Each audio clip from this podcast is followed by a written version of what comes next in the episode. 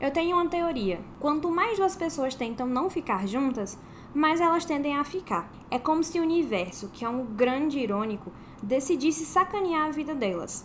E eu posso provar isso para você usando de exemplo Sabrina Gouveia e Ricardo Soares. Depois de ficarem em uma festa, Sabrina descobre que Ricardo é ninguém mais, ninguém menos do que o melhor amigo do seu irmão, Isaac, o qual ela não tem uma relação tão boa assim. Determinada a se manter fora do caminho deles e a não ter um encontro com Ricardo, Sabrina mete o famoso me fingindo de louca e tenta não pensar no que aconteceu. Ricardo, por outro lado, não consegue se manter tão neutro assim. Apesar de respeitar a decisão de Sabrina e não entender como as coisas entre os irmãos ficaram tão ruins, ele continua vendo-a todos os dias, especialmente sendo vizinho deles. E ele não pode negar que ainda se sente atraído por ela. Mas como eu citei, Sabrina e Ricardo são os exemplos de que o destino vai, quase sempre tentar unir duas pessoas que não querem contato, que não querem ter um encontro. E quando eles precisam embarcar em um fake dating, os dois vão finalmente encarar os sentimentos que possuem um pelo outro.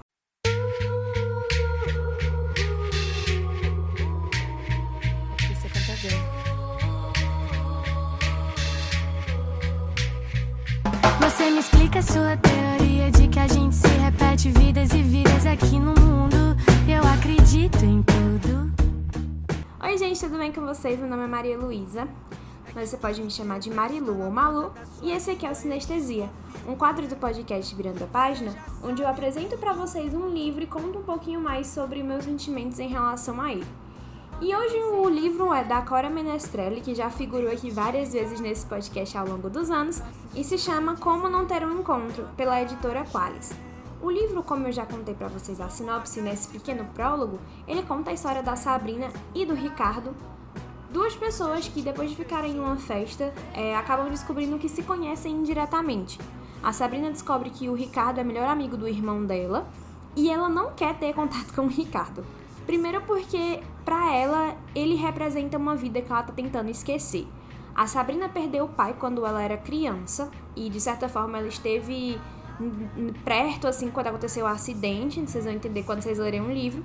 E a Sabrina, ela quer tentar se afastar de tudo que lembra o pai para que essa lembrança pare de pesar no peito dela, porque ela se sente não que se sente culpada, mas também culpada, mas ela não quer ter essa, essa, essa lembrança porque é a forma como ela lida com o luto.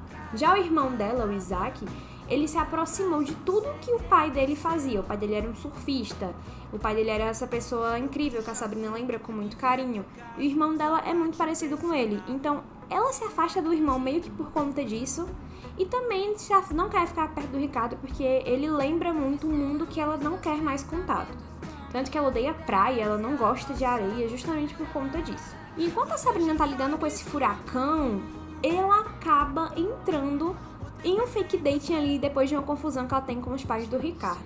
E eles precisam fingir que são namorados para a família dele, enquanto eles não se suportam e tentam ali ter uma convivência pacífica. Mas é óbvio que eles estão interessados um no outro. Isso é muito claro desde a primeira cena deles dois a gente já vê que eles não, não estão imunes aos encantos um do outro, que eles ainda gostam do outro, que ainda querem ficar juntos, por mais que tentem resistir. Então a gente acompanha esses dois personagens ao longo da história. Uma das características favoritas que eu gosto na escrita da Cora é o fato de que ela usa o diálogo como ferramenta de apresentação das características dos personagens. Tem uma diferença entre você apresentar o que o personagem gosta em um parágrafo só ou então você usar esse, essa característica em um diálogo dele. Por exemplo, é muito fácil você dizer Mônica gosta de maçã ou criar um diálogo onde a Mônica acaba citando que gosta de maçã. Tem uma diferença, não é bom ou ruim as duas formas, sabe? Elas são perfeitamente aceitáveis. Só que é fato de que uma forma em forma de diálogo aproxima muito o leitor dos personagens e torna a leitura muito mais dinâmica.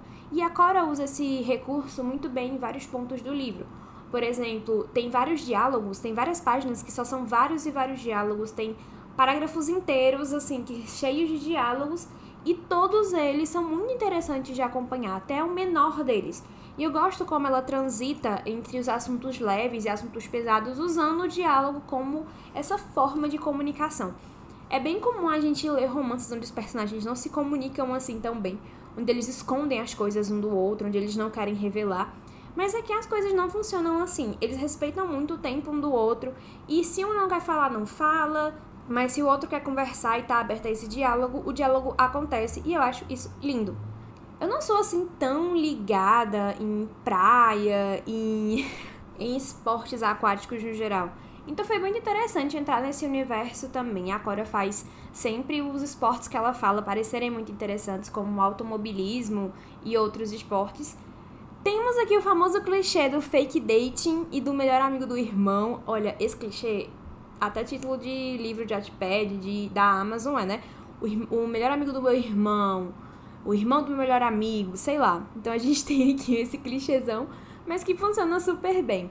O livro ele trata de dois temas que eu considero extremamente importantes, que um deles é a relação familiar e o luto. Relações familiares são bem complicadas de você trabalhar num livro, porque ela envolve muito mais aspectos do que você imagina. Não é só a mãe e o pai, ou não é só é, a, os irmãos. Envolve toda uma família e como você vai trabalhar esses personagens ali no meio.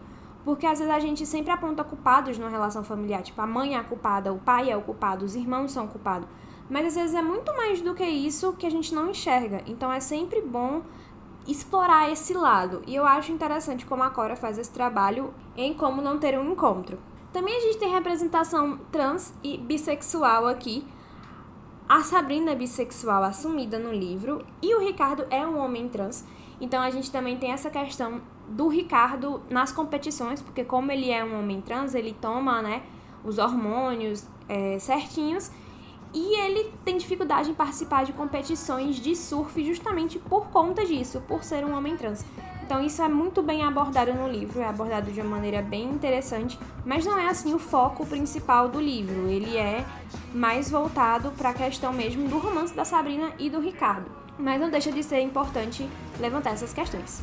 Bom, e eu vou encerrar o Sinestesia de hoje com uma frase que eu fiquei muito encantada em grifei assim, deixei muito de coisinhas porque eu amei. Então, aqui vai uma frase que é: Quantas pessoas têm o direito de ver o seu coração? Da Cora Menestrelli. Bom, é isso, gente. Muito obrigada. Até sexta-feira com o último podcast 2022. Um beijo e até a próxima. Eu